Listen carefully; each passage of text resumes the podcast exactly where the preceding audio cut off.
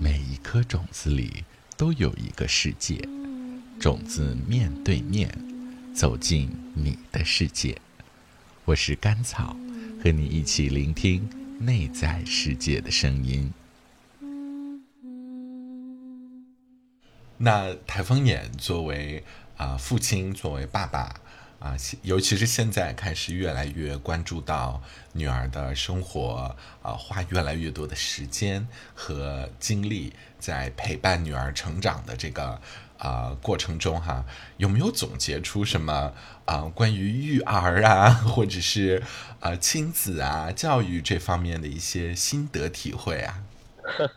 呃，我其实并不太焦虑说孩子的学前教育什么的，因为总有方式陪着他，然后去在陪伴当中去去教他一些东西吧。呃，但是我觉得我教的这些东西可能和呃那些焦虑的父母所要提倡的东西不是很不是很对应啊。他们可能要教他要写数字啊，要写这个呃写汉字啊，写笔画啊，学英语学单词啊，我都没怎么太在意啊，反倒是我媳妇儿啊。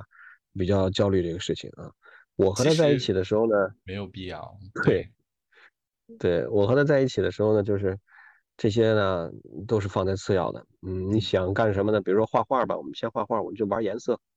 你想画什么画什么。呃，就是先让他建立起对于颜色、对于色彩画画这个事情的一个呃喜爱，至少他不烦这个事儿。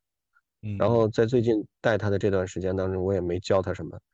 呃，太多的数字，太多的这种文字的东西，实就是很很具体的东西。但是呢，我其实是在通过呃相处，再去嗯传递一些我对于事情的一些看法，或者说是一些呃规则。呃，我想让他在嗯现在四五岁的状态记住一些呃一些小的习惯性的问题啊，一些小规矩的东西。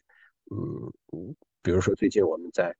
在在呃和他在说关于呃生活习惯啊，关于为人处事啊几条原则，我时不时的都在提点他啊，就是平时在呃一些细节当中会提炼出一些话，比如说呃最近这三生活三原则啊，他都是能够自己说出来的。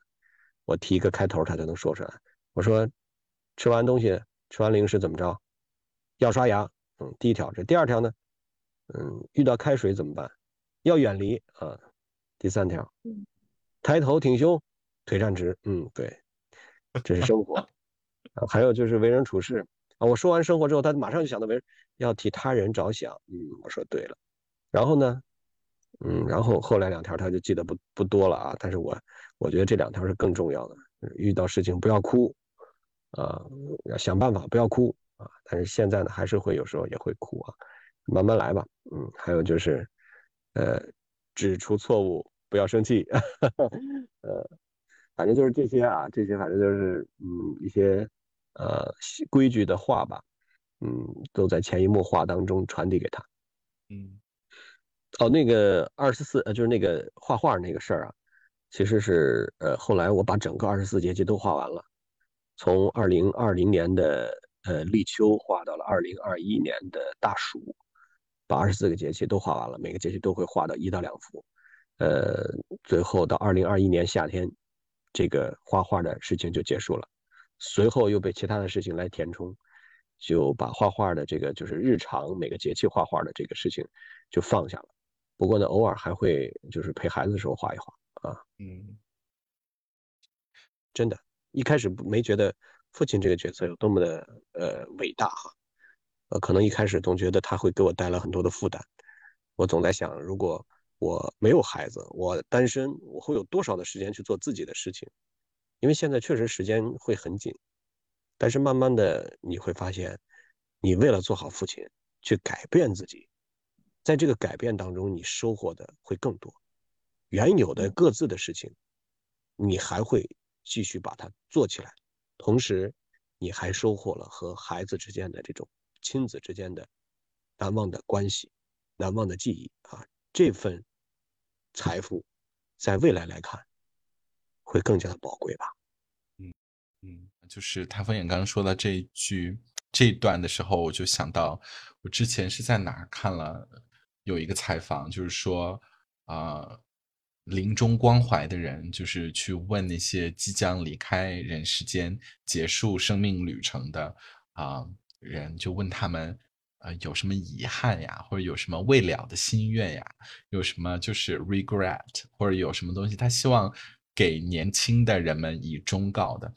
没有任何一个人说的是事业上的事情，没有任何一个人说我的事业做的不够大，钱赚的不够多，或者说是没有呃更上一层楼。其实大家说到后来人生的最后那个阶段，发现都是说，其实说的都是生活上的事情，都是希望自己能够在年轻的时候更大胆一点，或者说是在和自己的孩子有更多花一点时间，真的可以和孩子一起。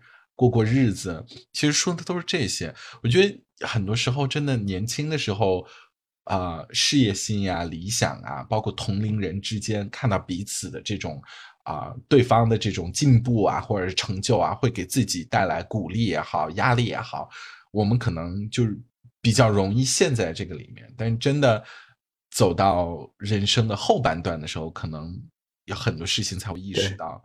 就是不应该错过的，就像台风眼现在做的这个这个事情一样，一会儿要回去洗碗，要哄孩子，这个才是人生 最不容最不容错过的事情。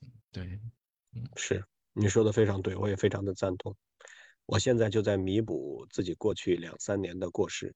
当我提起这些的时候呢，过来人都会说，嗯，还行，不算太晚，四岁多还可以，你抓紧就行。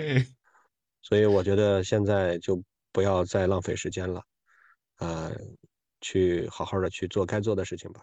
刚刚台风眼在讲这个陪孩子的事情哈，就是因为我相信土拨鼠肯定也有这方面的感触，就是尤其是啊这几年开始接触到一些关于啊心理发展的一些知识，就会意识到，其实小孩子在就是尤其是啊人的那个脑。和神经，它其实一直会长到二十多岁。然后，人在每个不同的年龄阶段，它其实最重要的就是发展的精精神和思想发展的任务是不一样的。你像四五岁的时候，其实最重要的真的不是让他去算算数啊，或者背英语单词。对这个真的不是那个阶段小孩需要的。那个时候，其实小孩在。啊，有啊，发发展这种自我的意识，所以你像比如说画画呀，然后对呃周遭的颜色、声音的这种感知啊，然后和父母之间的这种亲密的关系啊，就是这种。对他的精神、心理、人格都是非常非常重要的。反而，其实说你学到了学龄后以后，你再去学这些东西是比较合适的。就是比如说数学呀，什么算算术啊、认字儿啊，然后包括学外语啊，这些，这真的不是四五岁的时候应该着急的事儿。对，我说啊，所以说，呃，我作为父亲，这个时候要出现，呃，至少我看宝宝，我带孩子的时候。呃，刚刚甘草说到的这些，其实我特别的认同啊，包括具体学数学、学数字、学单词这些，都可以往后放啊。呃，让妈妈们不要那么焦虑，给孩子其实是一份陪伴，一份安全感，我觉得更重要吧。嗯，对，对，太赞同，特别赞同。嗯，好，那我们时间也差不多了，在最后呢，如果台风眼可以。啊，让我这样说吧，如果我们这次的 podcast 在二十年以后被你的宝宝那个时候已经是大姑娘了，然后被他听到，你现在说，如果要给二十年后的女儿留下一段话，你会对她说什么？二十年之后，希望我们，嗯。在二零四三年的时候，宝宝啊，你已经长大了。那个时候，希望我们还会一起去逛奥森，去逛公园儿，呃，一起去做饭。那个时候可能就是你给我做饭了啊。希望那个时候我们还会一起去做这些事情，呃，一起去看《西游记》，啊，一切都像现在一样，我们那么的。亲密，当然，爸爸也知道，其实，呃，你长得会很快的，这几年是呃最难得的爸爸能够陪你的时间了。随后几年呢，可能我们都会有各自的这种生活的这种变化啊。但无论怎么变化，我想，呃，我们一起在这段时间经历的时间，我们都会记住。呃，希望这种记忆能够成为，呃，你人生道路的行进当中最稳固的力量源泉。到你二十岁以后，二零四三年的时候呢，哎，我们还可以一起去回味，一起像现在一样这么去享受生活吧。